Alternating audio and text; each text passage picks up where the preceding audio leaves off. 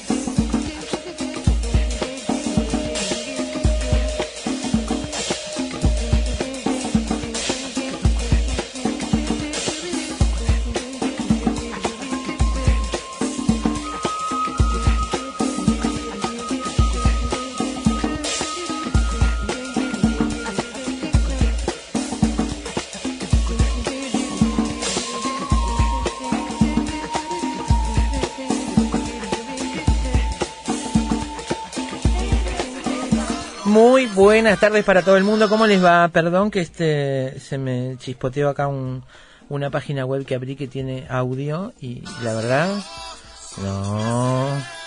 Vamos a cerrarlo. Bien. Quería, quería contarles algo en una página web que tengo abierta en el celular, pero viene con audio y no hay caso y está el teléfono muteado igual. Bueno, empieza el concurso oficial de carnaval hoy con la martingala. A ver, bueno, no hay caso. No puedo, ya les daré los detalles porque la tecnología se ha peleado conmigo y no logro abrir la página que quiero abrir en el celular, porque la computadora no la tengo abierta.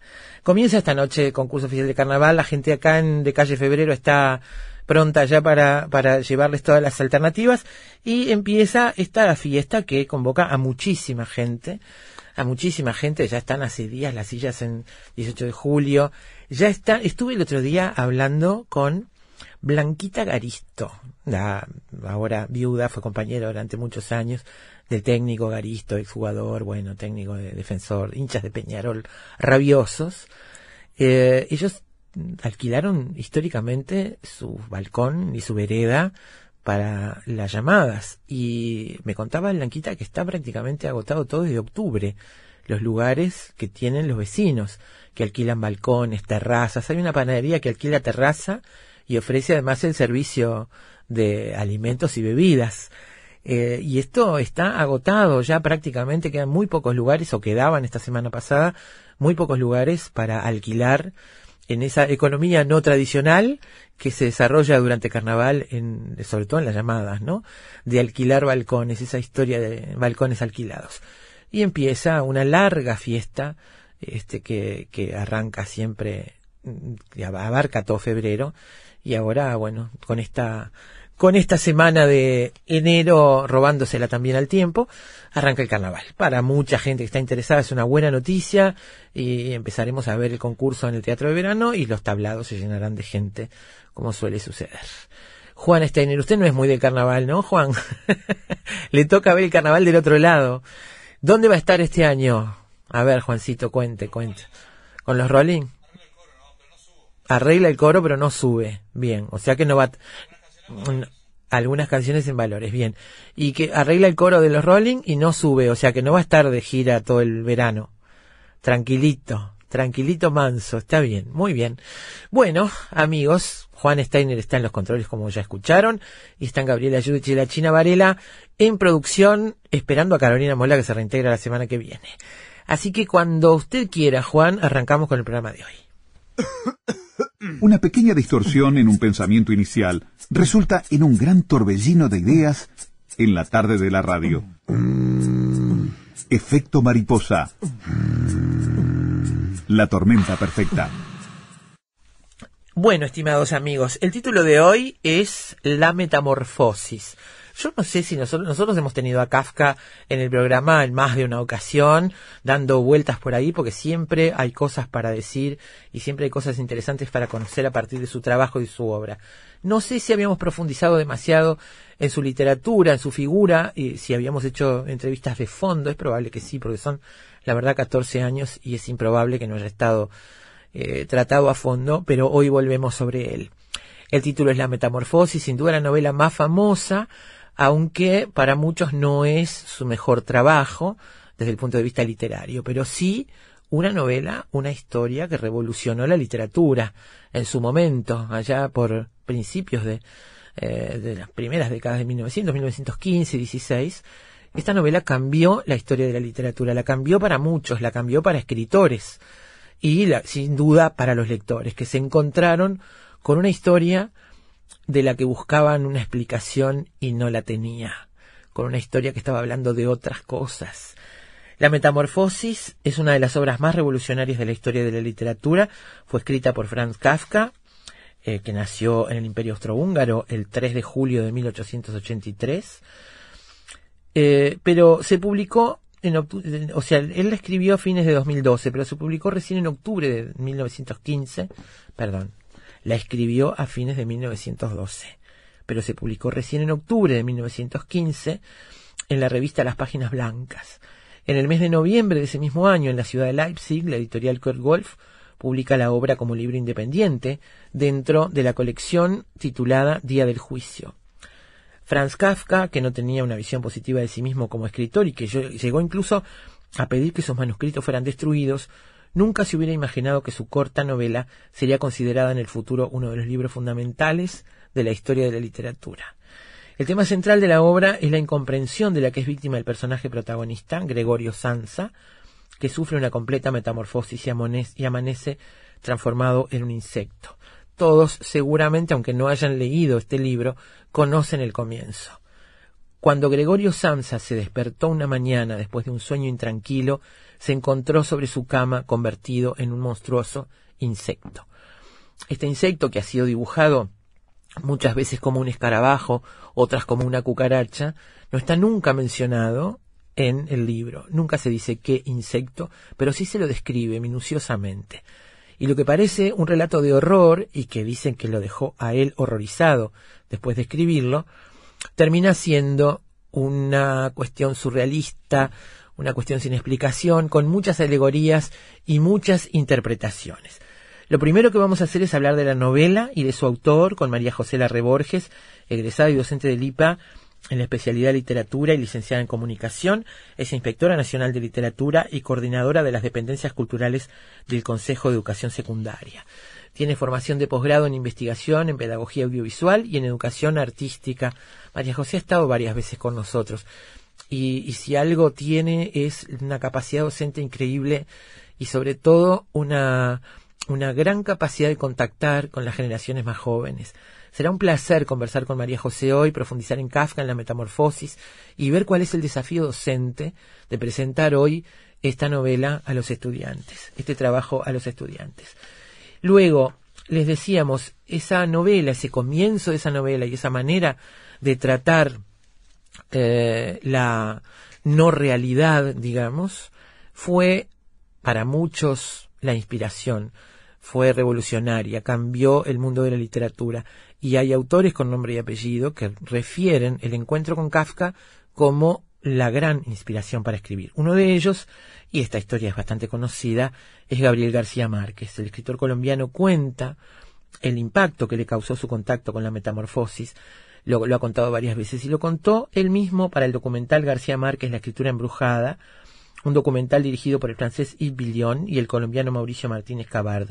Vamos a escuchar hoy al propio Gabriel García Márquez contando cómo fue su encuentro con la metamorfosis y qué fue lo que provocó en la escritura de eh, El colombiano. Luego un recorrido por Kafka en el cine. Hay algunos ejemplos sobre adaptaciones de literatura de Kafka al cine. Vamos a repasarlos y vamos a escuchar un poco de música como siempre. Y después, la metamorfosis en entomología. La novela en alemán puede traducirse como la transformación, pero los editores en español optaron por el título La metamorfosis, que es mucho más específico y que tiene que ver con este eh, proceso por el que pasan algunos insectos o los insectos. Vamos a contarles algo que ya les mencionamos muy por encima al pasar aquí en Efecto Mariposa en otro programa, que es el trabajo de María Merian. María Sibila Merian descubrió la metamorfosis cuando tenía 13 años, revolucionó la entomología con sus impresionantes ilustraciones. Su trabajo, muy hermoso y muy preciso, supuso también una metamorfosis para ella, que era hija de un maestro artesano, a ser una verdadera científica, igual que sus admiradas mariposas. Vamos a contarles algo, o vamos a pedirle que nos cuente sobre María Merian a Montserrat Cabré Pairet, que es doctora en Historia Medieval por la Universidad de Barcelona, es profesora de Historia de la Ciencia en la Universidad de Cantabria, en España, y su faceta como investigadora se ha dirigido siempre a los temas de historia de las mujeres, especialmente los relacionados con la historia de la ciencia, la medicina y la cultura. Ha profundizado en el monacato femenino medieval y forma parte de la Asociación Española de Investigación de Historia de las Mujeres, coeditora junto a María Cruz de Carlos Varona, el del libro María Sibila Merian y Alida Huitos, Mujeres de Arte y Ciencia en la Edad Media. Perdón, en la Edad Moderna, publicado con motivo de una exposición que buscaba dar a conocer una parte importante pero poco conocida de la producción cultural de los siglos XVII y XVIII, el dibujo científico. La exposición se realizó en el Paraninfo de la Universidad de Cantabria en 2018 y entre 2018 y 2019, entre octubre de 2018 y enero de 2019, y ella fue la, una de las responsables de esta exposición. Así que vamos a conocer la figura de esta mujer que cuando tenía 13 años discutió y debatió con su propia observación en su propio jardín con la concepción científica que decía hasta ese momento que los insectos aparecían generados por generación espontánea de la podredumbre, de la tierra, de la mugre. Ella observó lo que hoy conocemos como metamorfosis. Y fue ella la que aportó este conocimiento a la ciencia cuando aún era muy joven, pero además dedicó toda su vida a esto en una eh, posición y en un camino muy revolucionario para una mujer de su época. Ya lo veremos. Y luego, para el final, algunos detalles sobre el proceso biológico de la metamorfosis, que lo aprendemos en la escuela, desde chiquitos. Aprendemos que las mariposas son primero orugas, ¿no? Y aprendemos esto. Eh, y sin embargo, en la época de María Merian, esto se ignoraba totalmente y hay que y nosotros ignoramos que fue ella quien lo describió por primera vez para el mundo. Todo eso esta tarde bajo el título La Metamorfosis. Kafka, García Márquez, María Medián y música porque tenemos a Kafka en el cine también. Así que arrancamos con Leo Maslía. Cuando usted quiera, Juan. Se despierta con el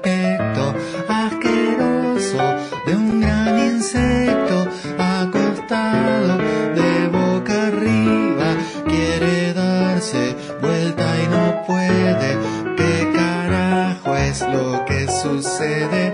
Se hace tarde para el trabajo. A la puerta su madre llama y él está clavado en la cama. No consigue encontrar sus brazos. Qué curioso dónde se esconden y esas patas que no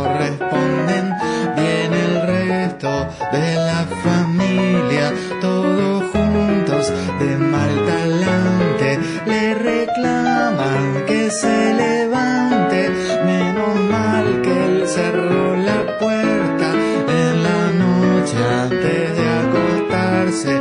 Por un rato podrá ocultarse, pero oye la voz del jefe que lo vino a buscar a casa para ver qué es lo que le pasa. Vamos, Gregorio no me venga con cosas raras, salga rápido y de la cara. Él contesta que está en problemas, pero nadie le entiende un pito. Sus palabras parecen gritos, ya no tiene cuerdas vocales de sus mandíbulas gigantes,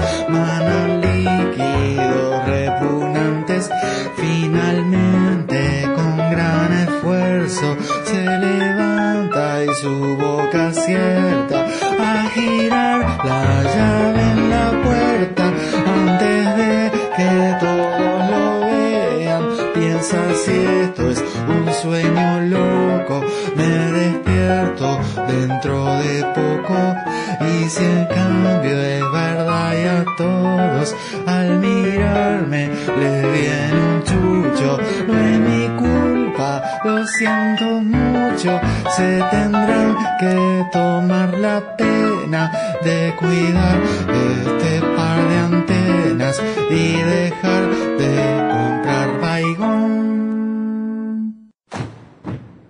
Investigadores, matemáticos, escritores, deportistas, historiadores, científicos, actores, artesanos, cantantes. Todos ellos, desde cualquier parte del mundo, se encuentran todas las tardes en Efecto Mariposa. Cine, libros, pintura, teatro, poesía, música y un sendero sutil que los une a todos. Efecto Mariposa. Efecto Mariposa.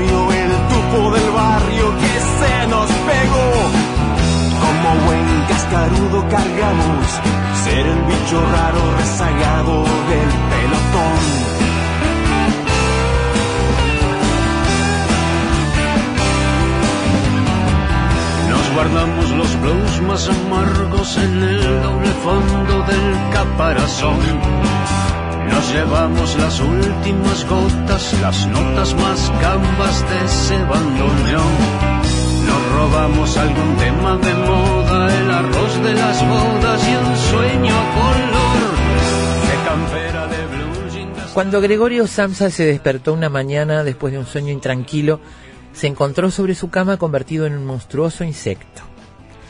Estaba tumbado sobre su espalda dura y en forma de caparazón, y al levantar un poco la cabeza veía un vientre abombado, parduzco, dividido por partes duras en forma de arco, sobre cuya protuberancia apenas podía mantenerse el cobertor, a punto ya de resbalar al suelo.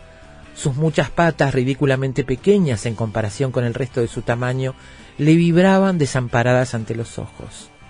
¿Qué me ha ocurrido? pensó. No era un sueño, su habitación, una auténtica habitación humana, si bien algo pequeña, permanecía tranquila entre las cuatro paredes harto conocidas. Por encima de la mesa sobre la que se encontraba extendido un muestrario de paños desempaquetados, Samsa era viajante de comercio, estaba colgado aquel cuadro que hacía poco había recortado de una revista y había colocado en un bonito marco dorado. Representaba una dama ataviada con un sombrero y una boa de piel que estaba allí, sentada muy erguida y levantaba hacia el observador un pesado manguito de piel en el cual había desaparecido su antebrazo.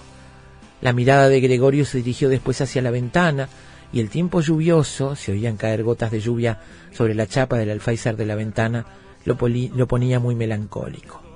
¿Qué pasaría, pensó, si durmiese un poco más y olvidase todas las chifladuras?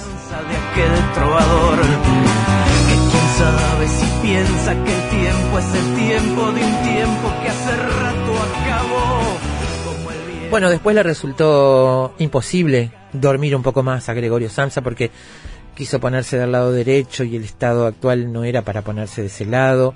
Aunque se lanzara con mucha fuerza hacia el lado derecho una y otra vez, se volvía a balancear sobre la espalda. Lo intentó cien veces, cerraba los ojos para no tener que ver las patas que pataleaban y solo cejaba en su empeño cuando empezaba a notar en el costado un dolor leve y sordo que nunca antes había sentido.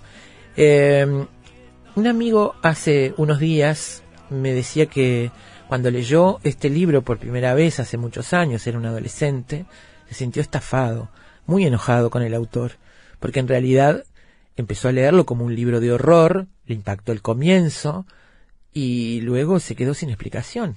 ¿Por qué le pasó esto?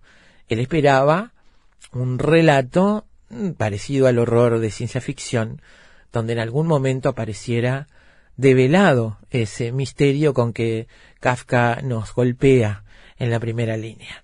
Eh, y estaba pensando en esto cuando me imaginaba charlar con María José Larre Borges, entre otras cosas, sobre cómo eh, leer Kafka hoy con los jóvenes de hoy, ¿no? Este, hay por ahí eh, algún colega tuyo, María José, buenas tardes, ¿cómo estás? Bienvenida. Buenas tardes, ¿Qué Ay, tal? ¿cómo te va?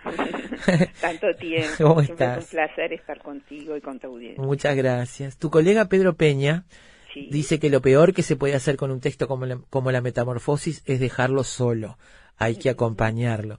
Yo supongo que esto que le pasó a mi amigo le debe haber pasado a mucha gente que se acercó por primera vez a este libro, ¿no? Sobre todo si uno es joven y se encuentra con esto, ¿no? Con que Kafka nos pega una patada en el pecho de entrada Sí. y luego la historia no es que va por otro lado, pero en definitiva no es una historia tradicional ni mucho menos. Bueno, tiene, creo que asiste mucha razón a, a Pedro, a mi colega querido Sí. este, de San José, a quien le mando un gran saludo. Este, hay otro colega, Lauro Marauda, que tiene un, un ensayo chiquito muy lindo también sobre Kafka y la metamorfosis. Ajá. Este, sí, es un es un comienzo este muy inusual, ¿no? Y muy inusual para la época. Claro, lo que era en ese momento sin dudas, ¿no? Claro, se publica en 1915. Este, fíjate que, que, que digamos, que revolucionario de alguna manera fue para la época. Estamos hablando de principios del siglo XX, donde hay, digamos, tres grandes paradigmas que vienen de, de fines del siglo XIX, ¿no?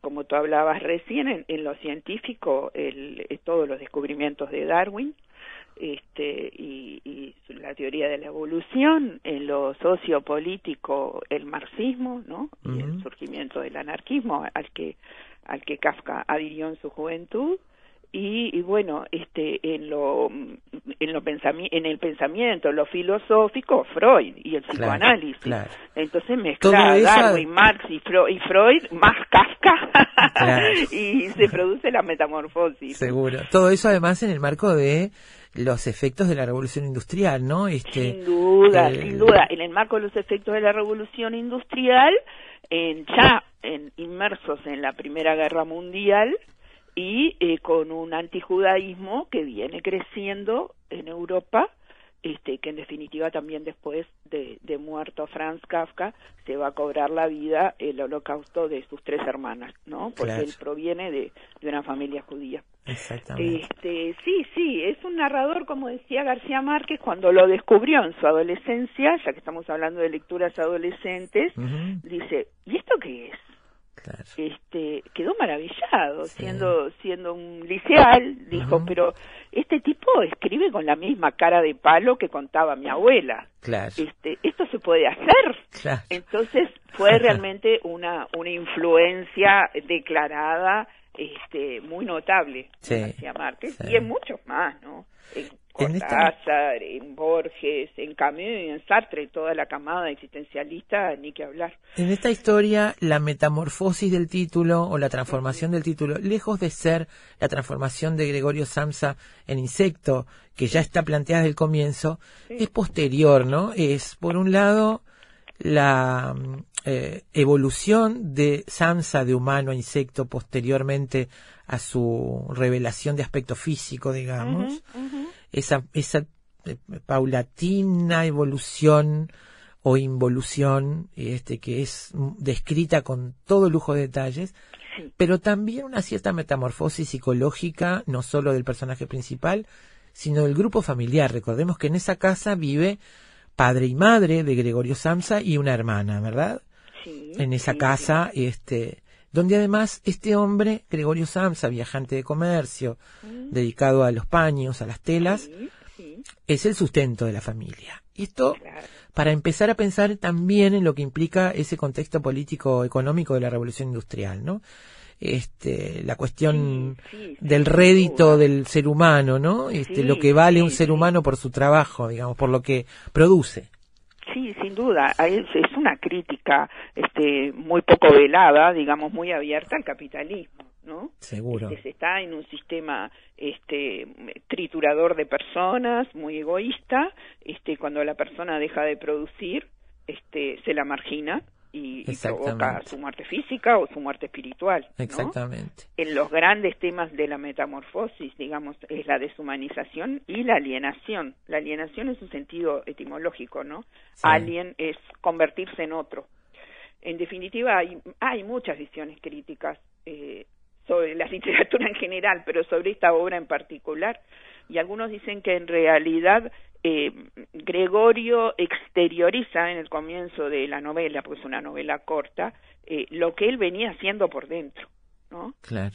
en realidad cuando eh, Gregorio eh, se metamorfosea en, en ese este in- insecto este en ese monstruoso insecto en realidad está mostrando por por fuera lo que era por dentro y, y se vuelve en la novela cada vez más humano no Claro. este porque la novela es eso, es una gran alegoría de la deshumanización contada en forma absurdo, este y, y e incluso se acuñó a partir de la metamorfosis y de otras obras, ¿no? Porque a pesar de que Franz Kafka no llegó a cumplir 41 años, murió a los 40 años de, de tuberculosis, este tiene una obra muy prolífica en, en novelas, en cuentos cortos y sobre todo una producción epistolar muy grande, mucha carta que se conservó a pesar de su voluntad que él quería que que se que se destruyeran luego de su Sí. muerte. Eh, lo impresionante de lo kafkiano entonces que es eso este complicado, absurdo, que molesta, ¿no? Cuando decimos esto es algo kafkiano, es este Sí. Enredado. enredado, Incomprensible. exacto, incomprensible, oprimente, ¿no? Claustrofóbico. Bueno, que el, que el señor eh, con esa producción y con esa juventud haya tenido un, haya, de eso, haya derivado de su apellido un adjetivo, no es poca cosa, ¿no? O Es sea, esto lo identifica. Es impresionante, o sea, trasciende los límites de la literatura y de la y del arte en general. Claro. Él te presenta, es una novela, vos podés decir que es una novela realista, sí, es una narración realista, al que Kafka añade un suceso fantástico e inexplicable. Exactamente, inexplicable e inexplicado. A Gregorio Samsa no se pregunta por qué le pasa eso, nunca se No. pregunta. No, dice, ¿qué me pasa? No. Incluso dice, voy a llegar tarde al trabajo, que es una de las primeras cosas que dice luego de conocer que está transformado en otra cosa, ¿no? O sea, es, es, ahí está bien planteado el absurdo desde ese momento, ¿no? Total y absolutamente. Eh, se dice que, que este, Kafka es un representante literario, es el momento de las vanguardias, ¿no? Sí. Es, este, es típicamente expresionista, como, como algún pintor, Klee, por ejemplo, ¿no? Este, que el expresionismo de alguna manera este, eh, exagera, deforma la, la, la realidad para expresar una, una realidad interna, ¿no? Este, y, y bueno, sí, este, acá eh, eh, ese comienzo tan impactante, tan tan definitivo y definitorio, ¿no? Más allá de ese detalle, como tú decís, la falta de conciencia de Franz, porque él es, este, como decía Pink Floyd, ¿no? Another brick in the wall. Él es un engranaje más en esta Claro. sociedad y un engranaje más en esta familia. Él sostiene económicamente esta familia y bueno, cuando no sirve, este, eh, se termina. Y- Sí. Y, el- es una novela morosa, lenta. El tiempo cronológico más o menos se estima que sucede en cuatro meses, ¿no? Sí. Este, pero el tiempo psicológico, a pesar de que es una narración corta, es, es lento, denso, molesta. Yo como adolescente, cuando llegué a ella, cuando recién decías de las lecturas adolescentes, este, realmente fue eh, que me encantó muchísimo. E, es una novela, creo que el espíritu adolescente se, se ahora te habla la profesora, ¿no? Se identifica mucho, mucho. En clase a mí me ha resultado mucho, este, porque es, es el tipo, este, incomprendido, este, insatisfecho, rechazado, marginado, ¿no? Con además este, una galería de personajes que me parece que componen las alternativas, eh, los distintos caminos sociales frente a ese, este, a ese ser que es diferente, ¿no?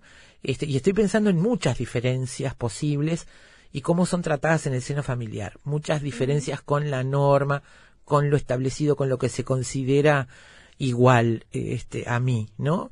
eh, una madre débil pero amorosa, que en definitiva es la que siempre cree que detrás de ese caparazón y de esa de esas patas y de esa cosa dura sigue estando el corazón de su hijo.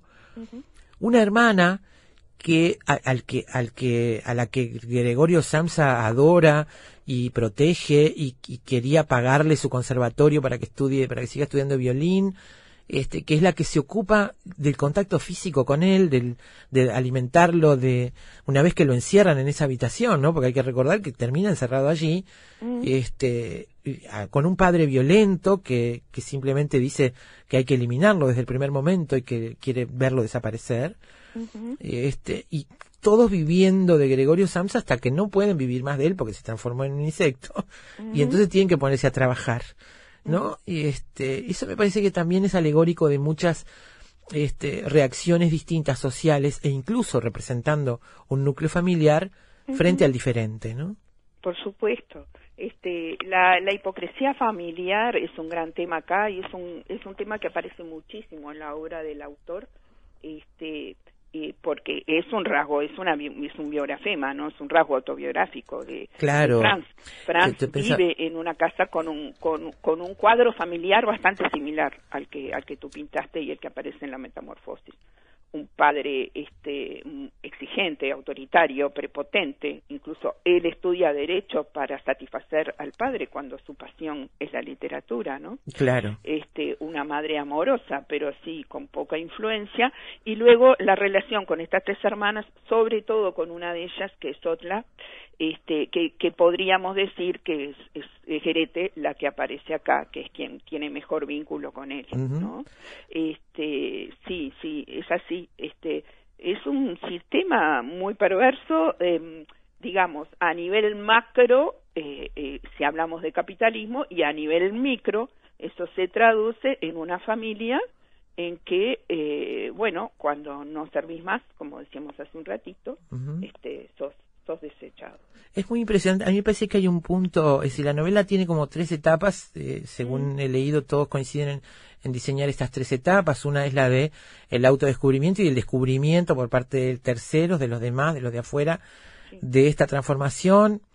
Este, luego el encierro y, la aparición de más gente de afuera, es decir, ellos terminan alquilando la casa, eh, alquilando habitaciones para, para obtener un, un ingreso extra y entonces aparecen otros extraños también, que también reaccionan frente a Gregorio. Todo esto mezclado, además, tapizado y tamizado por esa, esa evolución de, psicológica del propio Gregorio y su transformación en, en animal, definitiva en animal, y el epílogo que directamente con, con la muerte del personaje y, y la desaparición de todo rasgo humano. Esto hay un momento que para mí fue clave y en la relectura recordé que había sido clave en su momento, que es esa instancia donde su hermana, que es la que ha estado siempre cerca de él, decide eliminar todos los muebles de la habitación.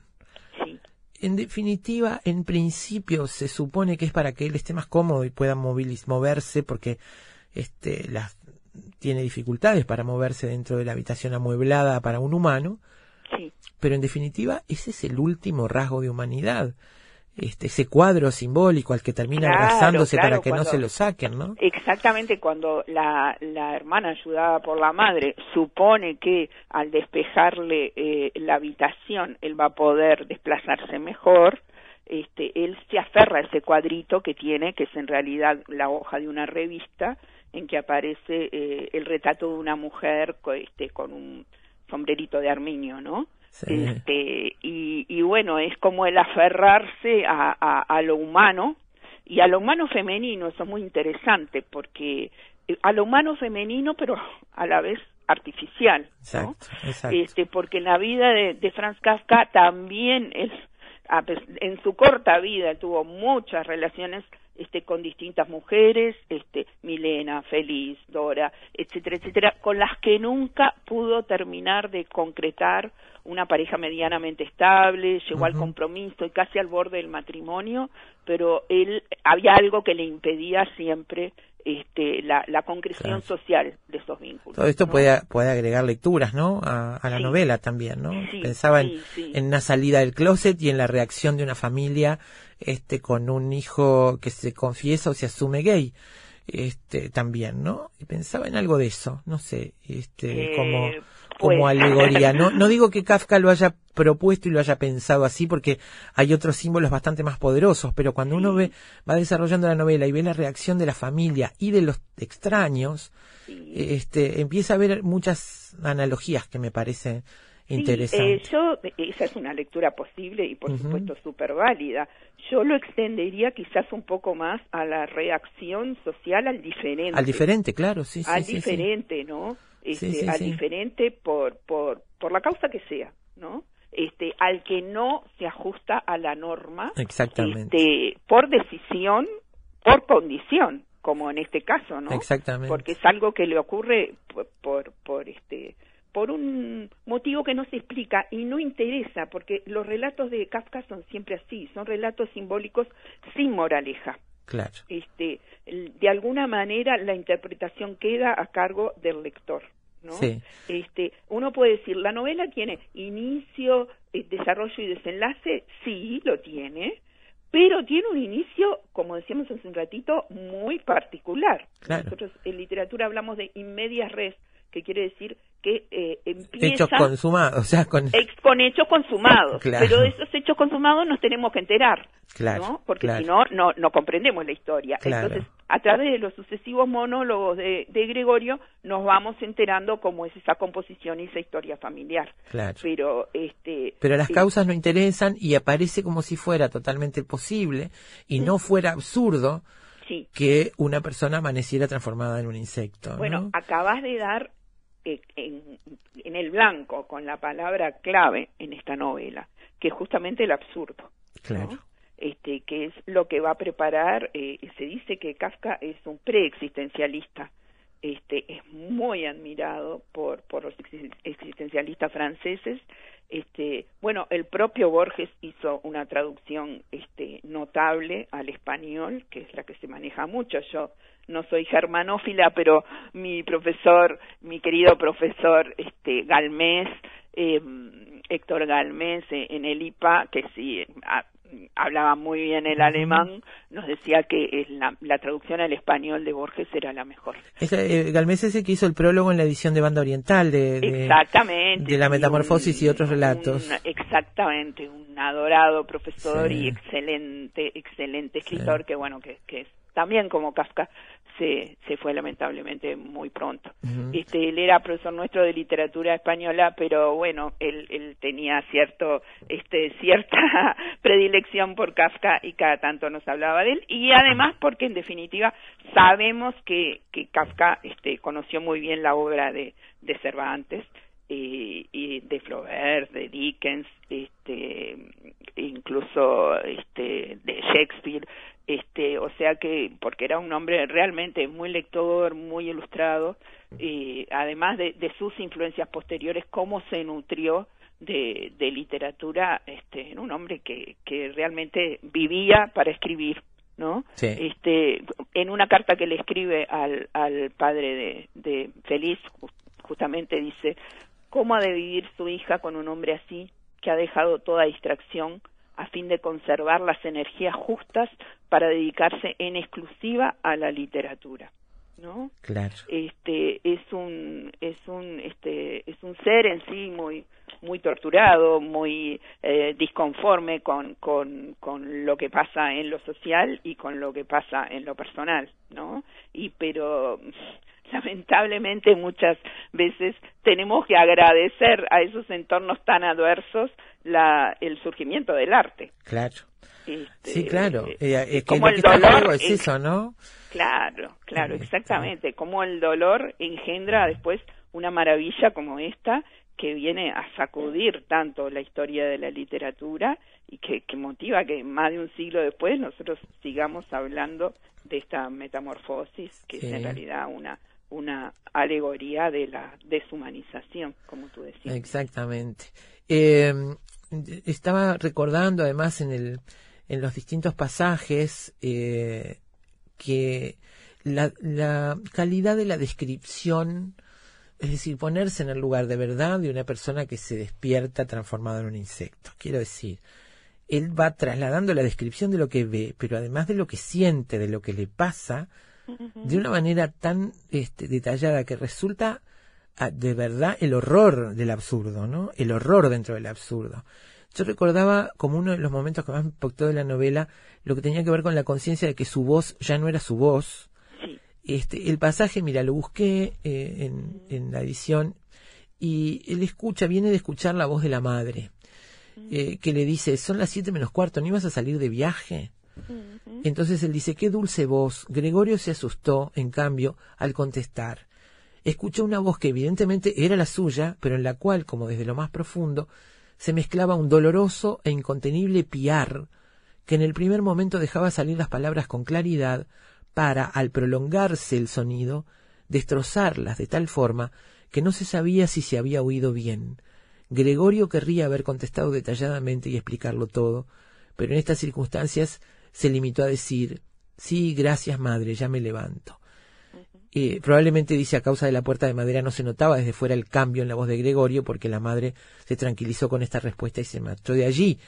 Sí. Eh, pero ahí este es, es- para mí me parece tan aterrorizante que el individuo es- que está dentro de este animal, de este insecto, perciba la voz de esa manera, perciba que le emite una cosa este, conscientemente, pero que finalmente el proceso termina emitiendo otra, distinta. Sí, es, es interesantísimo eso. Y lo que tú decís, vos, vos tenés en realidad un narrador que es externo, que es omnisciente, pero a la vez muchas veces adopta el punto de vista del personaje. ¿no? Claro. Cuando nos cuenta eh, la evolución de, de, de- de la autoconciencia, en definitiva, del, del percibirse este diferente este que es lo- e- el proceso que él, que él sufre no este y lo de la voz es un es, es algo bien bien sintomático no porque habla de, de la imposibilidad de la comunicación. Hay otro símbolo muy importante en esta novela que es el de la puerta. Sí, la puerta tradicionalmente en la literatura siempre ha este funcionado como como un elemento de, de pasaje, de frontera, eh, de comunicación, pero a la vez de separación, ¿no? Claro. Este, acordate, por ejemplo, de, de la puerta del infierno de Dante. sí. Eh, y, y bueno, eh, justamente eh, la puerta, la voz, eh, son todos símbolos de, de, de, de una comunicación interrumpida sí, claro. este, de, de algo que, que sucedía con cierta fluidez y que ahora eh, empieza a dejar de funcionar. Sí. Y, y bueno, pero lo insólito, como decíamos al principio, que en ese proceso de, de separación, de deshumanización, de alienación, Gregorio internamente se va convirtiendo cada vez en más humano Sí, claro. Por sus Sí. sentimientos, por su Claro. percepción, por su dolor, ¿sí? Cuando él era antes este un engranaje, ahora convertido en lo que era por dentro, ya por fuera, por dentro pasa a ser un humano, ¿no? Exactamente. Este y, y la falta de percepción de los demás de, de lo que él está sufriendo. Vos pensaste en el diferente y pensaste, por ejemplo, en una identidad sexual distinto. Yo lo revisaba y pensaba en la locura también, Claro, ¿no? sí, sí, sí, como, por como supuesto. la sociedad, bueno, pensando en, en el Joker, por ejemplo, ya nos estamos yendo un poco de tema, ¿no? Pero cómo la sociedad estigmatiza el estigma del Claro, diferente, cómo la, este, la sociedad en definitiva discrimina y utiliza este, al otro hasta que le sirve y cuando llega a ser disfuncional, bueno, eh, el alivio de la muerte, ¿no? Que es lo que ocurre al final. Exactamente. Decías este que, que los jóvenes se enganchan. ¿Cómo, Sí. cómo, cómo reciben hoy esta, esta novela? ¿Cómo hay que hacer para, para, para no dejarla sola, como decía tu colega, ¿no? ¿Qué es lo que hay que hacer sí, sí. como Mirá, docente? eh, yo he visto, he visto en, en mi trabajo, este, con- visitando clases, este, que hay gente que, que utiliza estrategias sumamente movilizadoras, ¿no? Este, desde construcciones de audiovisuales hasta, bueno, dinámicas grupales sobre eh, qué posibilidad de identificación con, con, con el universo adolescente, ¿no? Como yo te decía hace un rato, este, por qué, por qué ellos se sienten diferentes, cómo es su proceso vital de identificación y de incorporación al mundo adulto, qué piensan de los demás, cómo son sus vínculos familiares. Vos tenés un montón de estrategias didácticas que lo que hacen es este, conectar con la peripecia personal del adolescente y este protagonista, ¿no? Claro. y resultan cosas pero maravillosas, maravillosas, este, construcción de cartas, eh, autobiografías, eh, yo soy Gregorio, por ejemplo, o un Gregorio siglo XXI, he visto raps, este, videos, eh, eh, motiva mucho, realmente motiva mucho. Qué bueno. Eh, si el profe lo sabe acompañar, que nuestros profesores este, están muy bien formados y motivan muy bien este, a, lo- a los muchachos, eh, realmente eh, se logran se logran cosas fantásticas. Así que Franz, a más de un siglo eh, este, y a casi un siglo de, de tu partida, este, chapó un homenaje porque por algo seguís siendo un clásico. ¿no? Sí, claro, Este, claramente. permanece en el tiempo y, y bueno, y, y va a seguir. Sí, va a seguir. Gracias a este secretario y amigo que Maxau que, que mantuvo este que no cumplió con el pedido este, enfático de Kafka de quemar todos sus materiales. Exactamente, bendito Max Brod, el desobediente, Sí. ¿no? Este, que le prometió a su amigo, sobre todo las cartas, que eh, luego de su muerte iba a quemar todo, iba a destruirlo. De todas maneras, hay una historia de manuscritos, mira, mira qué increíble, ¿no? Hay una historia de manuscritos que fueron robados este, por la Gestapo en, en la Segunda Guerra Mundial, de manuscritos de Kafka que todavía no se han encontrado. Este, Mira. Así que vaya a saber en qué lugar del mundo están, quién los tiene y qué dicen. Pero se sabe que, este, que, que fueron robados por, por el nazismo, este, como muchas obras artísticas, ¿no? Claro. Y, y no se ha dado todavía con su paradero. Así que, ¿quién te dice estemos vivas todavía para este, despertarnos un día con la noticia de que Kafka sigue escribiendo? Sigue escribiendo. Le- dicen que la noche que terminó de escribir la metamorfosis le envió una carta a la que era entonces su prometida Feliz Bauer, diciéndole Sí. lo que sentía por el relato que acababa de engendrar. Sí, Básicamente espanto.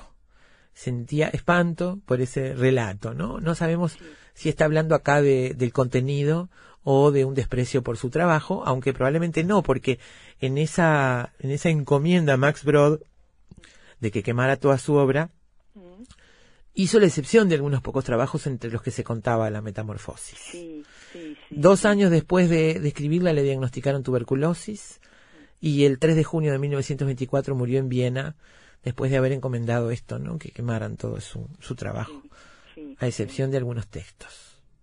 Pero bueno, Brod no quemó nada.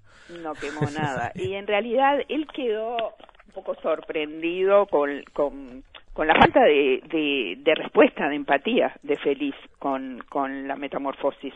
Eh, no, no, ella no, no lo reconoció como lo que realmente es, como, como una obra artística eh, sobresaliente, este, como algo muy removedor, muy, muy distinto, ¿no? Este, y él quedó un poco como desilusionado de, de la falta de, de, de admiración por parte de Feliz de su obra, que él tenía conciencia eh, que ese espanto era buscado y que ese espanto este, Sí. era logrado Sí, también.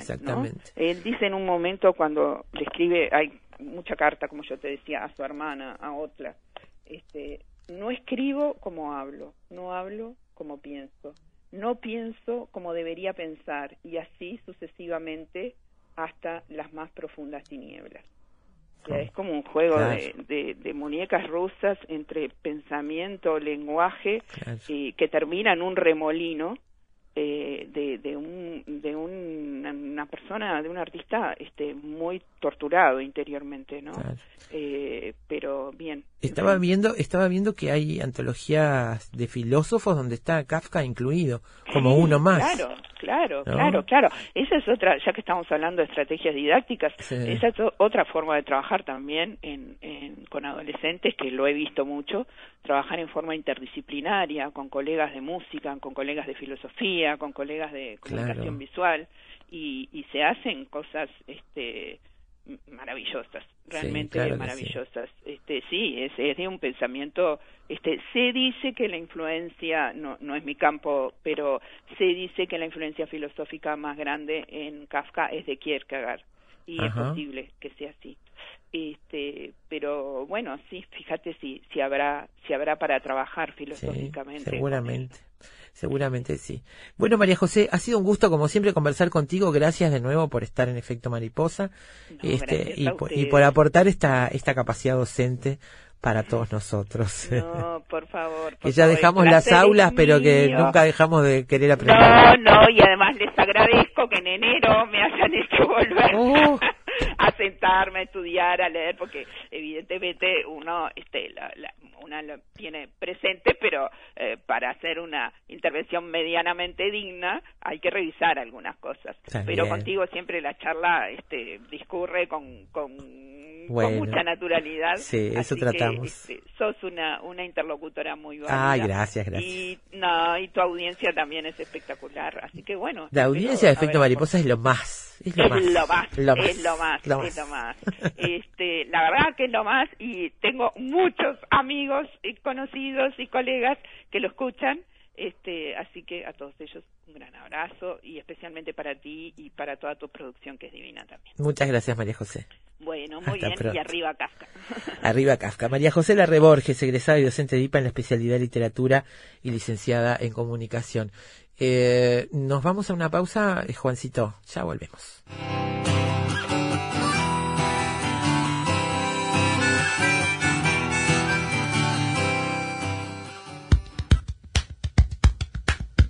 Siempre sabremos cómo empieza, pero nunca cómo termina. Sorprendete con nosotros. Efecto mariposa.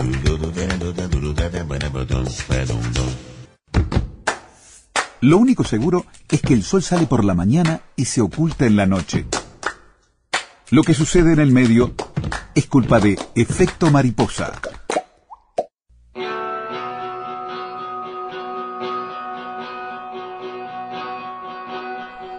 Kafka y la influencia en Gabriel García Márquez. El título del primer cuento de García Márquez es La tercera resignación. Fue publicado en el periódico El Espectador en el 47, eh, casi un año antes del 9 de abril del 48, día en que uno de los más grandes y carismáticos políticos colombianos, Jorge Eliezer Gaitán, fue asesinado, desatando oficialmente la terrible época de la violencia.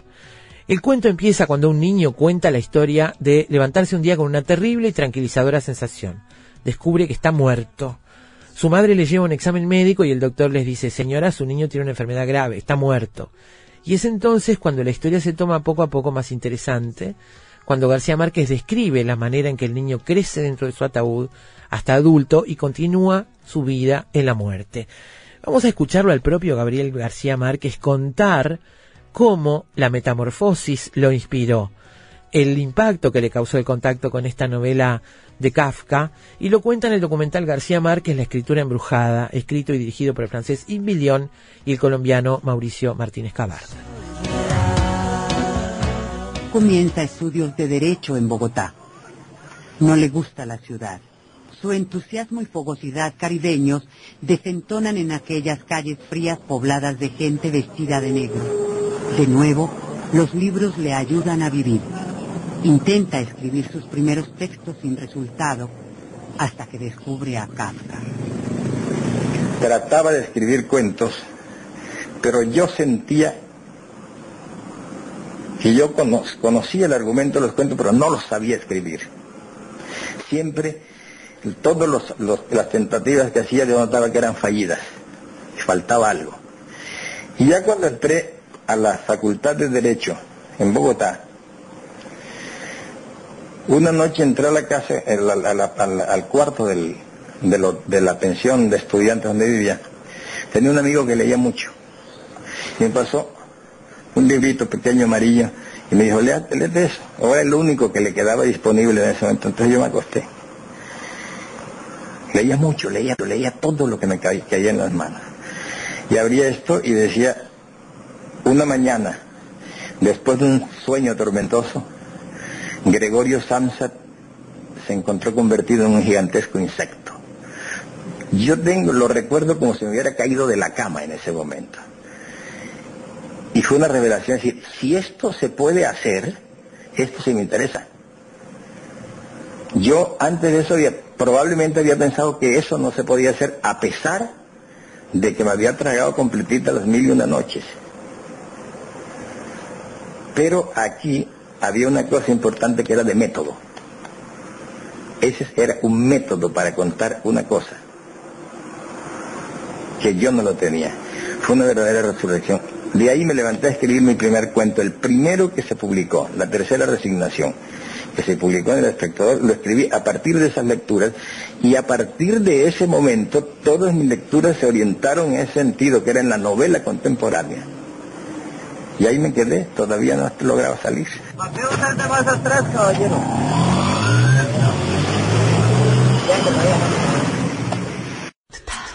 Batir las alas en cualquier parte del mundo provoca de este otro lado un fuerte sacudón en las tardes de la ciudad. Efecto mariposa.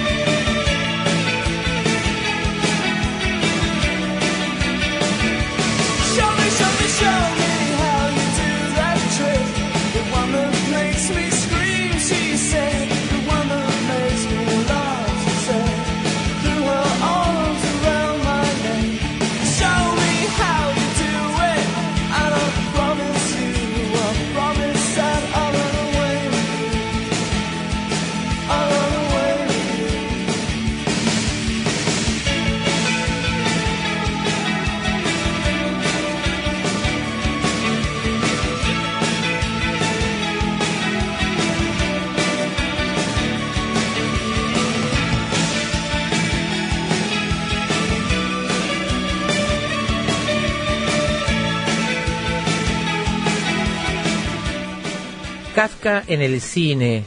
Vamos a empezar con el proceso porque es la adaptación que más respeto ha obtenido de la crítica, sobre todo de la crítica de quienes refieren al libro, ¿no? Eh, uno de los escritos emblemáticos de Kafka, aunque también llegó a tener sus detractores. Orson Welles escribió y dirigió lo que, después de su estreno, consideró su mejor película hasta ese momento. El ciudadano medio y corriente Joseph K., encarnado por Anthony Perkins, vive la angustia y la incertidumbre por el incomprensible, absurdo y laberíntico proceso que se lleva a cabo contra él. Una pesadilla, un proceso ya perdido de antemano, un culpable sin defensa y la ley con las puertas cerradas. La importancia de este mensaje de la adaptación queda aminorada por una puesta en escena que consigue en su conjunto rebasar una simple adaptación cinematográfica para adquirir una entidad propia e independiente de la idea original del proceso de Kafka y plano a plano, los elementos realistas van desapareciendo hasta llegar a un espacio abierto donde la pesadilla visual se disuelve.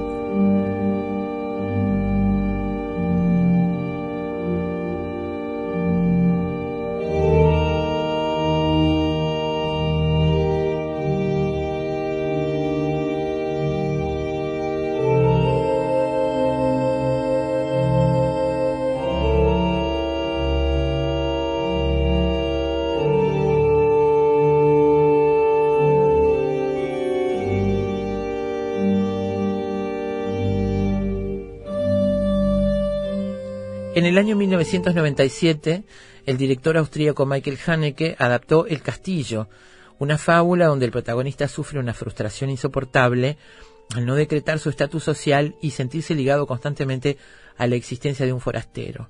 Pronto se da cuenta de que aunque sus esfuerzos sean cada vez mayores, los objetivos se ven más lejanos. La principal característica de su propuesta cinematográfica es la fidelidad al texto original y la innovación que supone trasladar la historia y sus personajes a un pueblo presente, careciendo de menciones externas, históricas o referencias musicales, salvo las notas de un acordeón que terminan consiguiendo demostrar la atemporalidad inherente en la obra de Kafka, dice en Aloha Criticón.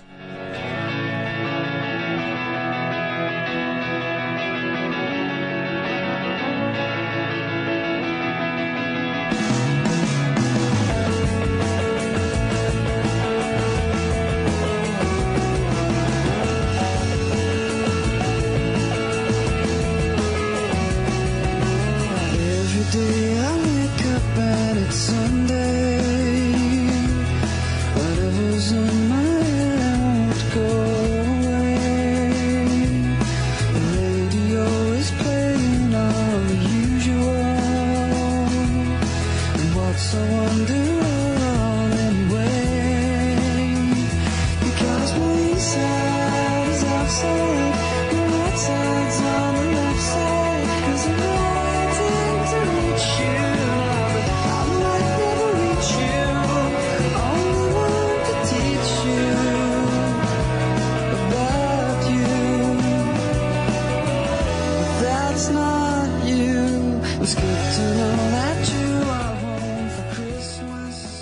Chico John Nemec adaptó La Metamorfosis y en esta obra Gregorio Samsa nunca aparece. La transformación se intuye a partir de las reacciones de la familia y de la ambientación que crea el director. La cámara es subjetiva la mayor parte del tiempo y mantiene al espectador desde el punto de vista del protagonista. La situación es constantemente asfixiante y muy sugerente de desasosiego.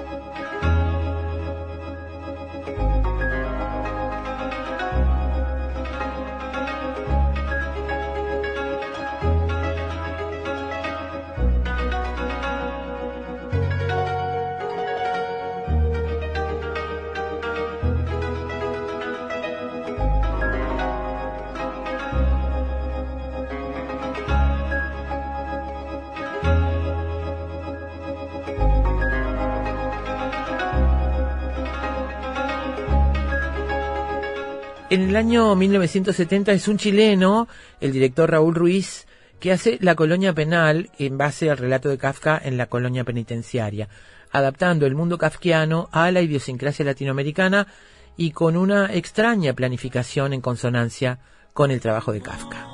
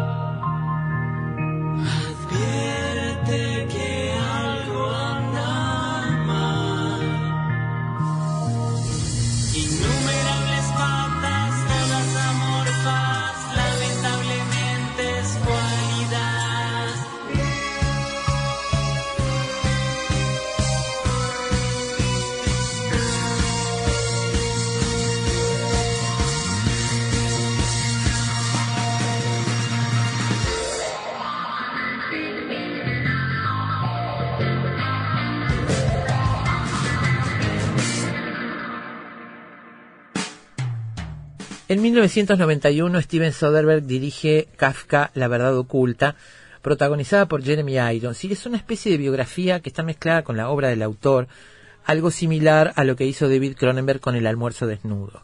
Un trabajador de una compañía de seguros se ve involucrado con un misterioso grupo subversivo después del asesinato de un amigo y compañero de trabajo. Soderbergh mantiene un estilo expresionista durante la película muy característico de Kafka. Sin embargo, los resultados no fueron precisamente los esperados y se considera una entrada bastante débil en el cine basado o inspirado en el autor. Roger Ebert describe el proyecto como una interesante pero fallida serie de ideas.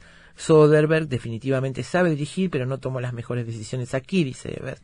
El personaje interpretado por Jeremy Irons se siente totalmente fuera de lugar en el mundo que la cinta construye.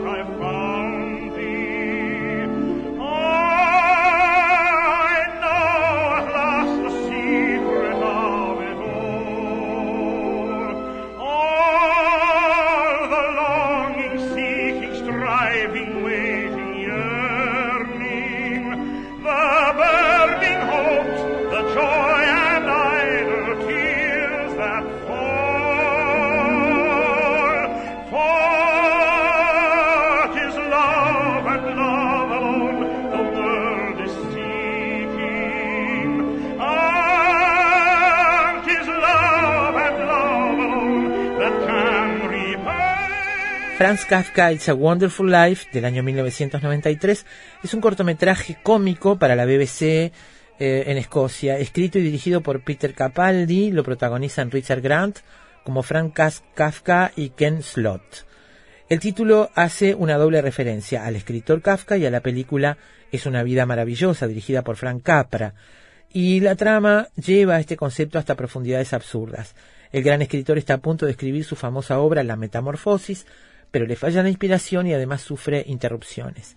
En el año 1994 la película ganó un premio BAFTA al mejor cortometraje y al año siguiente obtuvo el Oscar al mejor cortometraje de acción.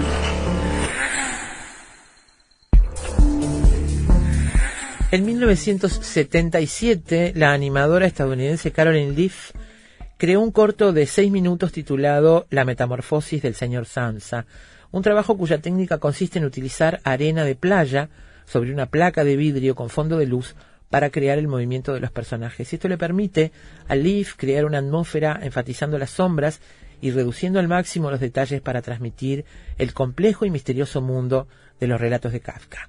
La imaginativa banda de sonido y un diseño innovador se combinan para recrear, sin utilizar las palabras, un mundo muy kafkiano de alienación, de alienación y culpa.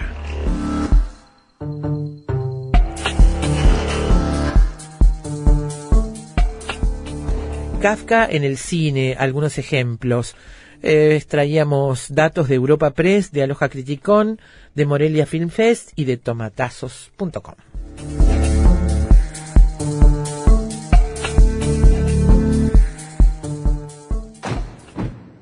Investigadores, matemáticos, escritores, deportistas, historiadores, científicos, actores, artesanos, cantantes. Todos ellos, desde cualquier parte del mundo, se encuentran todas las tardes en Efecto Mariposa. Cine, libros, pintura, teatro, poesía, música y un sendero sutil que los une a todos. Efecto Mariposa. Efecto Mariposa.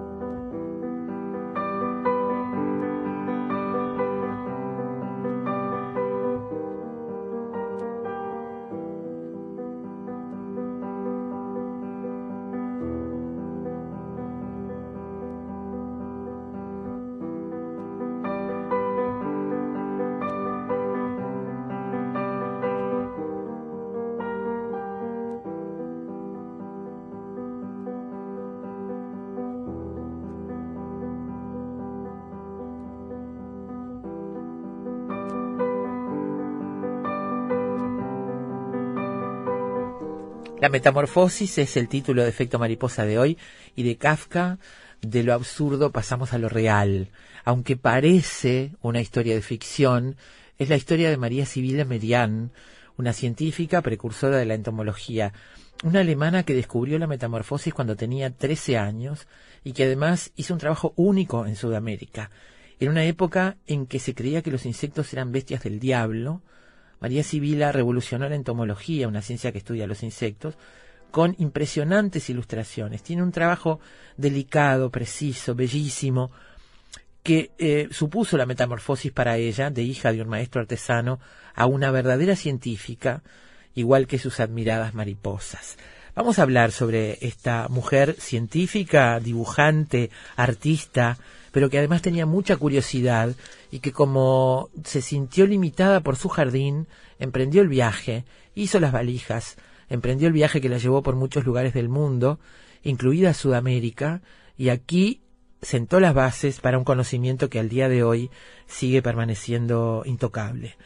La metamorfosis en la entomología. Vamos a conversar con Montserrat Cabré Pairet, que es doctora en Historia Medieval por la Universidad de Barcelona, profesora de Historia de la Ciencia en la Universidad de Cantabria, cuya faceta como investigadora se ha dirigido siempre a los temas de historia de las mujeres, especialmente los relacionados con la historia de la medicina, la ciencia y la cultura. Ha profundizado también en el monacato femenino medieval, un tema que nos apasiona y que al que seguramente volveremos y, volveremos en otro día para, para volver a convocar a Montserrat. Eh, bueno, forma parte de la Asociación Española de Investigación de Historia de las Mujeres y es coeditora, junto a María Cruz de Carlos Barona, del libro María Sibila Merian y Alida Vitos, Mujeres, Arte y Ciencia en la Edad Moderna. ¿Cómo estás, Montserrat? Muchísimas gracias. Ah, muchas gracias a vosotros, encantada de, de estar con ustedes. Descubrimos hace poco tiempo, nosotros aquí en Efecto Mariposa, la figura de María. Sibila Merian, accidentalmente, buscando información sobre, creo que era sobre ilustración científica, sobre dibujos y la ilustración científica, creo que era sobre eso, o sobre plantas y animales, no recuerdo bien. Descubrimos esta figura y dijimos, bueno, tenemos que profundizar en ella porque nos pareció súper interesante. Estamos hablando de una mujer que nació en 1640 y algo, ¿no? Exactamente, en 1647, si no recuerdo mal, en, en Alemania, como, como muy bien En Frankfurt. has dicho antes, sí. Había arte. Exactamente, en, en Frankfurt y, en una familia de, artistas, en un taller artesano, como, como has mencionado, y realmente desarrolló una, una vida fascinante y, y además re- rompe muchos prejuicios también, porque pensamos que las mujeres en esa época no, no desarrollaban eh, las grandes actividades científicas que, afortunadamente desarrollamos ya hoy, ¿no? A pesar de que todavía querríamos ah, poder ah, desplegar nuestros conocimientos y nuestras capacidades más, pero realmente ah, en el pasado han habido siempre mujeres que, que han, han desplegado una gran tenacidad y- y han podido desarrollar ámbitos del conocimiento y ah, indagar en su en su curiosidad y, y romper muchos prejuicios y muchas normas que que imperantes en su tiempo. lo cual no fue sencillo para ella, ya lo veremos cuando desarrollemos su historia, pero quiero detenerme en esto. Ella era una niña y se formó como aprendiza en el taller de un padrastro, ¿verdad? Aprendiendo técnicas de ilustración. Sí, era, era un taller de, realmente se dedicaban mucho a, la impresión, ¿no? Es decir, a la, a la, a la publicación y a la edición de, libros y, y, por lo tanto esto requería primero dibujar y luego eh, desarrollar las planchas para el grabado, ¿no? Son unas técnicas muy muy complejas, eh, pero la base de estas técnicas es, es el dibujo, ¿no? Y en este ah, taller fue formada ella en, el taller de su padrastro, su padre biológico, digamos, también era, era artista, pero al enviudar su madre se casó también con otro, con otro artista, de manera que siempre eh, estuvo ah, su infancia vinculada al mundo de, de los artistas impresores, ¿no? A la vez ella empezó a desarrollar esa fascinación por eh, los insectos y las plantas, ¿no? Y la naturaleza en general. Los dibujos son exquisitos, son de una calidad impresionante. Los dibujos de, de María Merian. Este, hay mucha publicación eh, de sus dibujos. Afortunadamente, hoy Internet permite acceder a ellos con detalle. Y es realmente eh, impresionante lo que hizo desde muy jovencita, ¿verdad? Con el dibujo.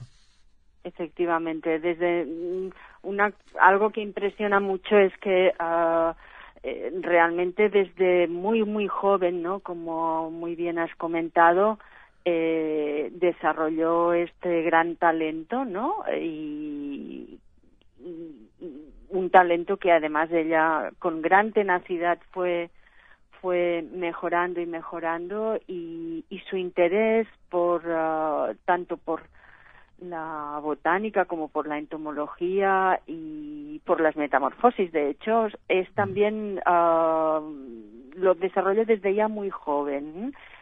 Sobre todo eh, la, la gran obra, la obra más conocida, ¿no? Que puede encontrarse también muchas reproducciones a través de Internet, eh, es la de las metamorfosis de Surinam, ¿no? Pero ya su primera, sus primeras obras que, que desarrolla en, en, en, en, en Alemania son ah, también ah, dibuja y describe las metamorfosis de los gusanos, ¿no? Sí. y, y de otros insectos, ¿no? Mm, A pesar de que realmente la, la, la obra más conocida suya eh, es la, la de las metamorfosis En Surinam. de Surinam. Antes de llegar a Surinam, porque es interesantísimo un personaje como este, estamos hablando de 1647 como fecha de nacimiento, tenía 20 años cuando se casó y se fue a, mm, eh, con, detrás de su marido a Nuremberg y allí ella optó, en lugar de ser, eh, trabajar con su marido, ser eventualmente socia en los negocios del marido, eh, mm, decidió emprender su propia aventura empresarial, digamos. Ella puso allí su propio taller, experimentó con técnicas y desarrolló un nuevo tipo de acuarela incluso, e instruía jóvenes de elegantes familias en realidad a cambio de que le facilitaran el ingreso a los jardines y ella poder estudiar lo que le apasionaba, ¿no? O sea, se independizó desde muy joven también, en una época en la que esto no era muy común. Ajá. Sí, sí, tenía es una mujer con una determinación enorme y, realmente es en Nuremberg donde empieza su, su propio proyecto artístico y científico, ¿no? Estamos hablando de una, de una época en la que el arte y la ciencia se fundían, ¿no? Eh, para observar y por lo tanto estudiar la naturaleza era necesario ah, reproducirla, ¿no? Eh, y eso se conseguía mediante unas técnicas de observación muy detallada y la posibilidad de representarla y por lo tanto de ah, poseer una, una técnica artística muy bien ah, desarrollada, ¿no? Muy bien formada. Y, y ese proyecto propio lo inicia realmente en, en Nuremberg y, y es muy interesante también ah, ver cómo allí dejó ah, una crear realmente una una una, una pequeña escuela no Eh, las alumnas que tuvo ah, allí des- algunas de ellas después desarrollaron sus ah, sus propias ah, carreras como como artistas no eh, también enseñaba en esta pequeña escuela la reproducción de plantas de las de las plantas eh, a través del bordado no solamente a través del dibujo no sino y, la, eh, y el, dibujo en, en la técnica de la acuarela no sino me parece que es muy interesante señalar porque quizá no es del todo conocido que el bordado fue una técnica muy utilizada para la representación botánica y una técnica eh, desarrollada prácticamente en exclusiva por, por las mujeres, ¿no? Y de hecho el, la prime- las primeras publicaciones de, de, de María Sibila Medián, que fueron como una especie de fascículos que después reunió en un libro, eh, son mm, es un libro que ella hace de modelos para que ah, para el bordado de de, de, la- de plantas, ¿no? Es decir, ah, dibujos que ella hacía para que eh, fueran bordados, dibujos de plantas me Sí, refiero, claro. ¿eh? para que fueran bordados por sus alumnas, ¿no? Eh, esos dibujos ella los imprime y, en- y hace de ellos un, un libro para que sirvan también más allá a, otras mujeres, ¿no? En esa, eh, vol- volviendo a sus 13 años, a esa adolescencia y a la exploración sobre la metamorfosis, ella criaba sus propios gusanos de seda y además tengo entendido que los exponía a distintas condiciones. Las criaba con hojas de lechuga porque moreras no había. Entonces probaba con hojas más secas, con hojas más húmedas, con ambientes más cálidos, con ambientes más fríos.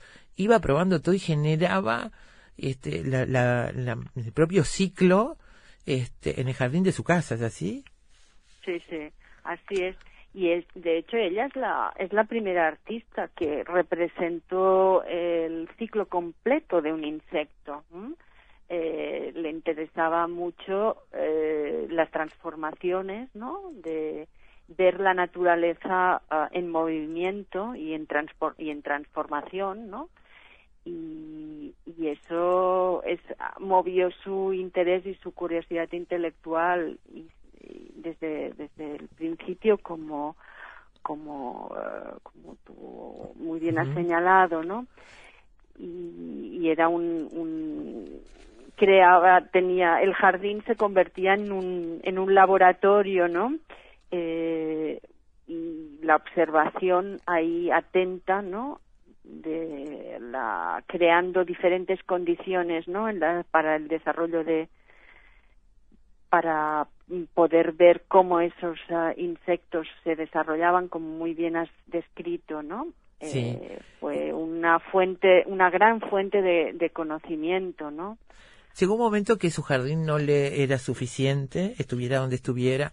Ella decía que, que tenía acceso a los catálogos y a libros este, de dibujo científico, pero que ninguno explicaba de dónde aparecían las mariposas, por ejemplo. Era una época en la que se creía, como decíamos, que era cosa del diablo o que aparecían de la mugre, de la podredumbre, de la carne podrida por generación espontánea. Ella sabía que no, pero buscaba más información. Entre otras cosas, esto fue la que la llevó nada más y nada menos que a Surinam, después de separarse de su marido, divorciarse de su marido y salir con madre e hijas este, a recorrer el mundo y llegar a Surinam buscando qué venía a Surinam. Mm, Sí, parece ser que ella había visto ah, una, una serie de, eh, en, en ese momento, ¿no? De ah, colonialismo en la que había rel- relaciones comerciales. En ese momento ella ya no, es, no es- está, ya no está en Alemania, sino en Holanda, ¿no? sí, en Ámsterdam.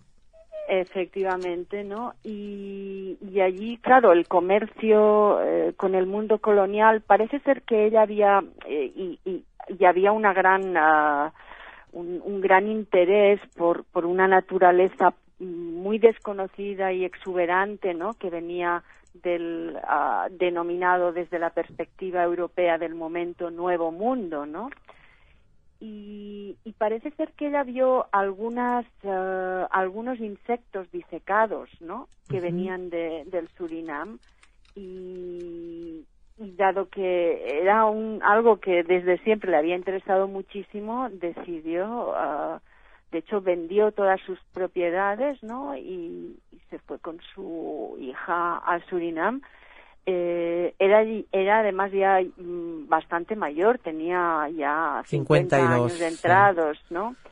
Y de manera que hizo algo que, que, que, mm, bueno, mm, parece, no parece eh, algo que no extraordinario en el sentido de poco común, ¿no? En, Sí, claro. En ese momento. En ese momento muy, muy poco común. Uno, yo miro ahora un retrato de María Merian, que sí que está disponible en, en internet, este, Sí. con esa indumentaria, ese peinado, este, y un camafeo en el cuello, y pienso, Sí. este, lo que era en ese momento las colonias de plantación en Surinam, y esa mujer, como dice una de las, de las crónicas, con enagua y corsé, este, metiéndose en el medio de esa humedad, del barro, del calor, también señalada por la gente que le, que le cuestionaba que se, que se tuviera contacto con los pobladores, con los indígenas, este, en fin, una esto es mujer con coraje y determinación. Absolutamente.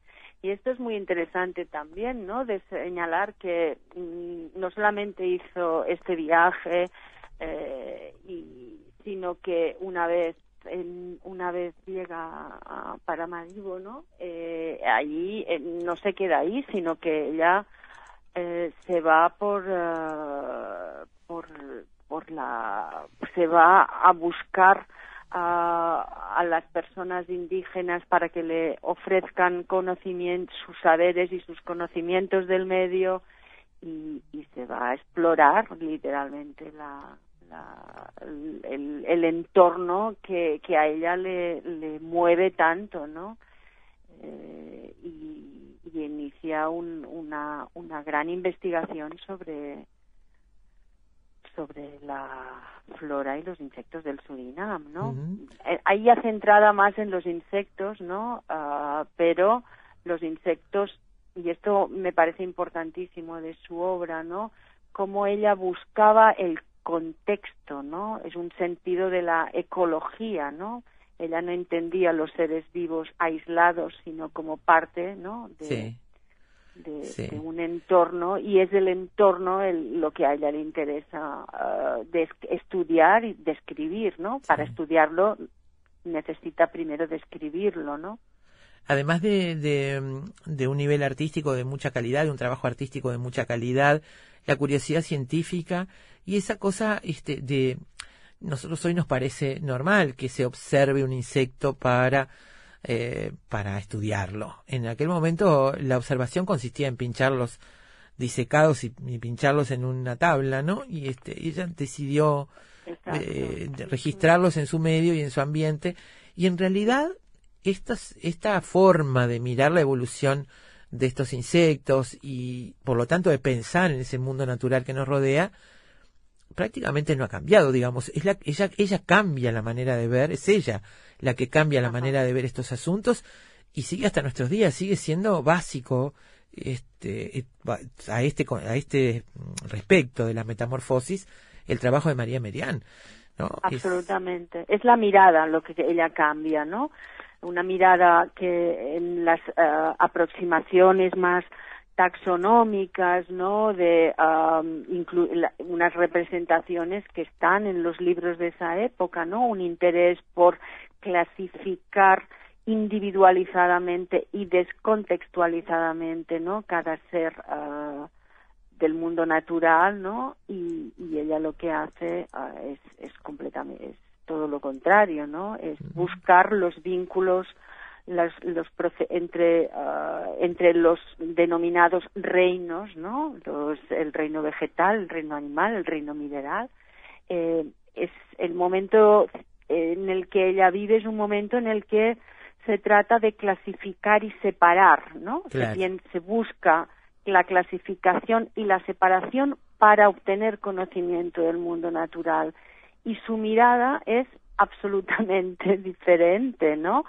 Sí, porque ella lo que busca es conocer en el entorno, eh, en la globalidad, ¿no? Los seres vivos y, y el mundo natural. Exactamente.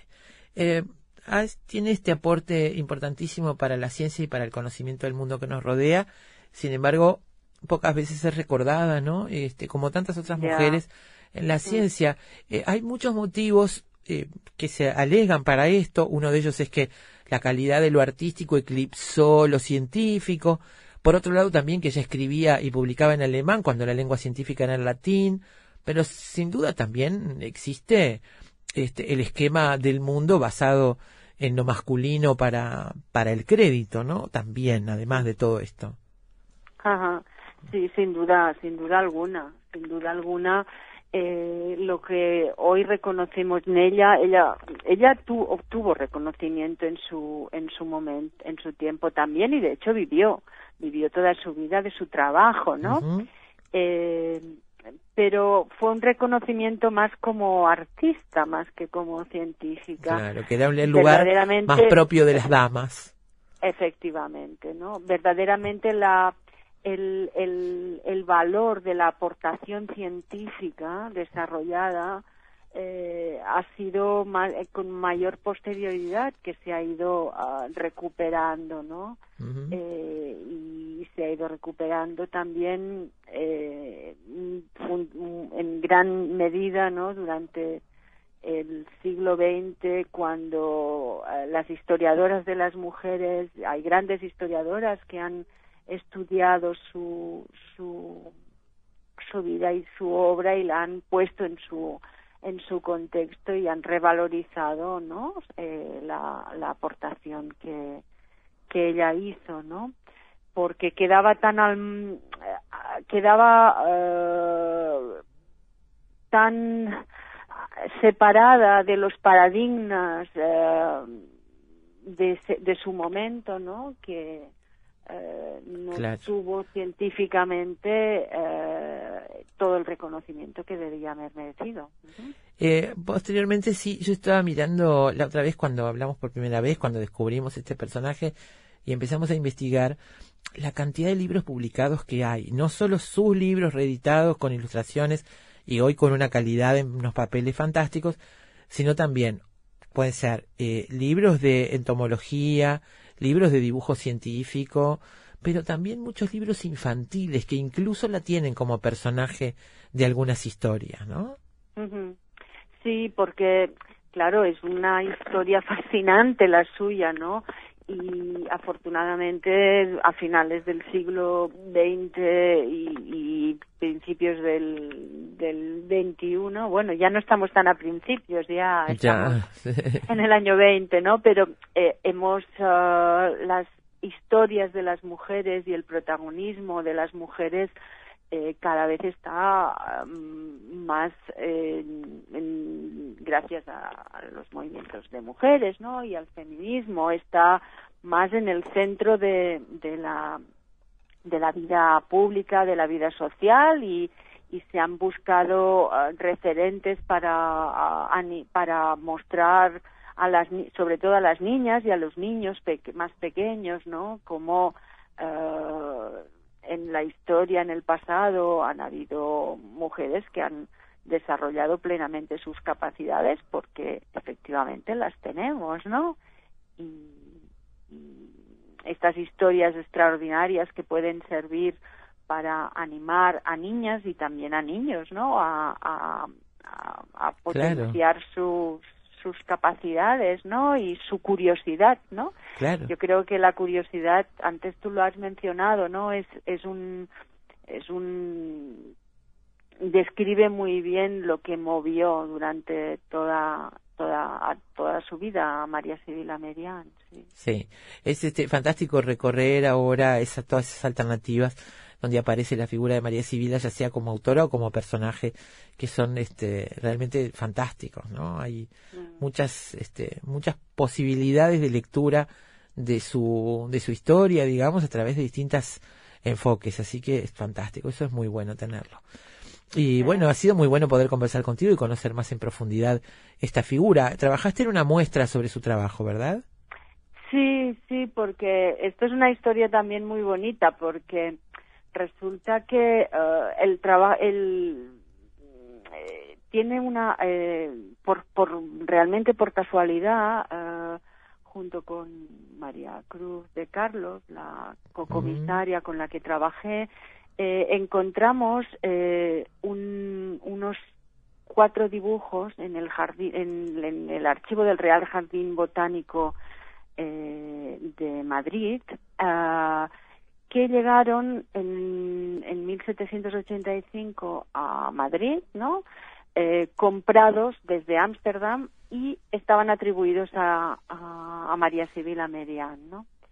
Entonces, eh, es a partir de ahí que empezamos a investigar y en esa colección había también otros 17 dibujos atribuidos botánicos, ¿no? Eh, de, de- de tema botánico, eh, también atribuidos a otra mujer, eh, en este caso holandesa, Lida Vitos, una cuasi contemporánea de, María Sibila, un poco más joven que ella, pero, pero también contemporánea suya. Y son dibujos preciosos, aunque no son dibujos que, ah, que, que eh, describan, que representen metamorfosis, Sí, son dibujos ah, florales, algunos de ellos tienen ah, también insectos, ¿no? Dibujados, eh, pero son ah, unos dibujos de una calidad artística impresionante y nunca habían sido expuestos en España ni en ningún. Así Bueno, que ah, nos bienvenida, a- entonces. a- sí, nos decidimos a, a- estudiarlos y preparamos una, una muestra sobre una exposición sobre sobre ellos. Y, y con eso pues hemos dado a conocer no una parte de su trabajo y también saber que eh, del trabajo de María Sibila Merian se hicieron muchísimas copias no y en este sentido eso también tuvo muchísima influencia no en no solamente los libros que hizo y los originales que vendió, ¿no? De sus pinturas, sino también cómo esas pinturas, esos dibujos se convirtieron en modelos para otros artistas, ¿no? Que quizás sin tanta, sin tanto talento, pero sí eh, fueron reproduciendo su mirada del mundo natural, ¿no? Claro. Muy bien. Eh, te agradecemos mucho por es- todo ese trabajo, por esta muestra y bueno, y por este rato para Efecto Mariposa. Y hablaremos en algún momento de tus otros asuntos de interés que a nosotros también nos interesan mucho. Ah, bueno, muy bien. Encantada de saludarles y, y muchas gracias por el interés en, en nuestro trabajo. Hasta pronto, Montserrat. Hasta pronto, gracias. Montserrat Cabré y Pairet, doctora en Historia Medieval por la Universidad de Barcelona y profesora de Historia de la Ciencia en la Universidad de Cantabria. La- el descubrimiento de María Sibila Merian y la metamorfosis. Siempre sabremos cómo empieza, pero nunca cómo termina. Sorprendete con nosotros. Efecto mariposa.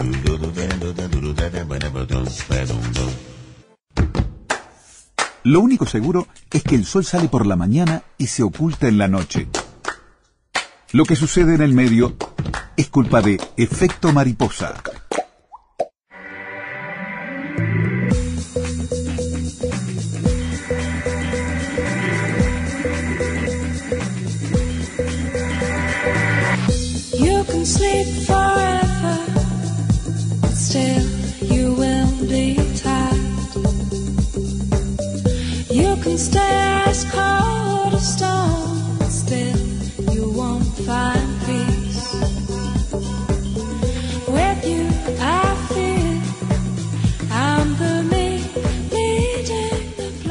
La palabra metamorfosis deriva del griego, que también se dice metamorfosis y que quiere decir transformación. Meta es cambio y morfos forma. Es una transformación irreversible, un fenómeno que ocurre en la naturaleza de ciertos animales. La vemos en algunos animales como la libélula, la mariposa, las ranas. Es un concepto que ha sido tomado por las creaciones de diferentes culturas. Eh, por ejemplo, la mitología y las leyendas de culturas tan lejanas como la antigüedad griega, los pueblos americanos precolombinos, que cuentan la transformación de seres humanos o dioses en animales o plantas. Normalmente los animales sufren cambios estructurales y fisiológicos durante el desarrollo embrionario, pero lo que hace diferentes a los animales que sufren metamorfosis es que estos cambian después del nacimiento. Son cambios distintos a los que ocurren por el crecimiento, como el cambio de tamaño y aumento de las células, ya que en estos el cambio se da a nivel celular. Estos cambios drásticos en la fisonomía habitualmente implican también un cambio en el hábitat y en el comportamiento de las especies. Eh, ejemplos de metamorfosis, bueno, las libélulas son artrópodos voladores que tienen dos pares de alas transparentes, nacen de huevos que son ubicados por la hembra cerca del agua o en un medio acuático. Cuando las libélulas salen de los huevos son ninfas, es decir, son similares a los adultos pero con pequeños apéndices en lugar de alas y sin órganos reproductores maduros. Se alimentan de larvas de mosquitos y viven bajo el agua y respiran por branquias. La etapa larval puede durar entre dos meses y cinco años, dependiendo de la especie. Cuando ocurre la metamorfosis, la libélula sale del agua y empieza a respirar el aire, pierde su piel y permite el movimiento de las alas y se alimenta de moscas y mosquitos. La medusa luna. Cuando sale del huevo, las medusas son pólipos, es decir, tallos con un anillo de tentáculos. Sin embargo, por el efecto de la acumulación una proteína durante el invierno, en primavera los pólipos se convierten en medusas adultas. La proteína acumulada provoca la segregación de una hormona que logra que la medusa se convierta en adulta. La, mariposa, que es la más típica y la que todos aprendemos cuando sale del huevo, está en forma de larva llamada oruga y se alimenta de plantas. La cabeza de las orugas tiene dos pequeñas antenas y seis pares de ojos, son divinas. La boca no solo le sirve para comer, sino que también allí están las glándulas que producen la seda, que posteriormente será utilizada para formar un capullo. Cada especie tiene un tiempo específico de duración de este estadio larval, en el que a su vez, el que a su vez se ve modificado por la temperatura. La etapa de pupa en la mariposa se denomina crisálida. La crisálida permanece inmóvil mientras se modifican y se reorganizan los tejidos. Las glándulas de seda se convierten en glándulas salivares, la boca se convierte en trompa, crecen las patas y hay otros cambios significativos. Este estado dura aproximadamente tres semanas. Cuando la mariposa ya está formada, la cutícula de la crisálida se vuelve más delgada hasta que la mariposa la rompe y emerge, y tiene que esperar una o dos horas hasta que las alas adquieran rigidez necesaria para volar. En fin, pasamos de la época en que creían que, eh, incluso los científicos creían que eh, aparecían estos insectos por generación espontánea y que venían de la basura, de la carne podrida, a entender el proceso de la metamorfosis. Todo eso en un programa de dos horas, donde además hablamos de Kafka y de cine y de mucho más. ¿Qué les parece? No pueden pedir por este precio una cosa parecida. Me parece que le devolvemos la plata en todo caso. Amigos, mañana en Efecto Mariposa volvemos a las 2 de la tarde con otros temas totalmente diferentes que esperamos que sean del agrado de todos. Muchas gracias.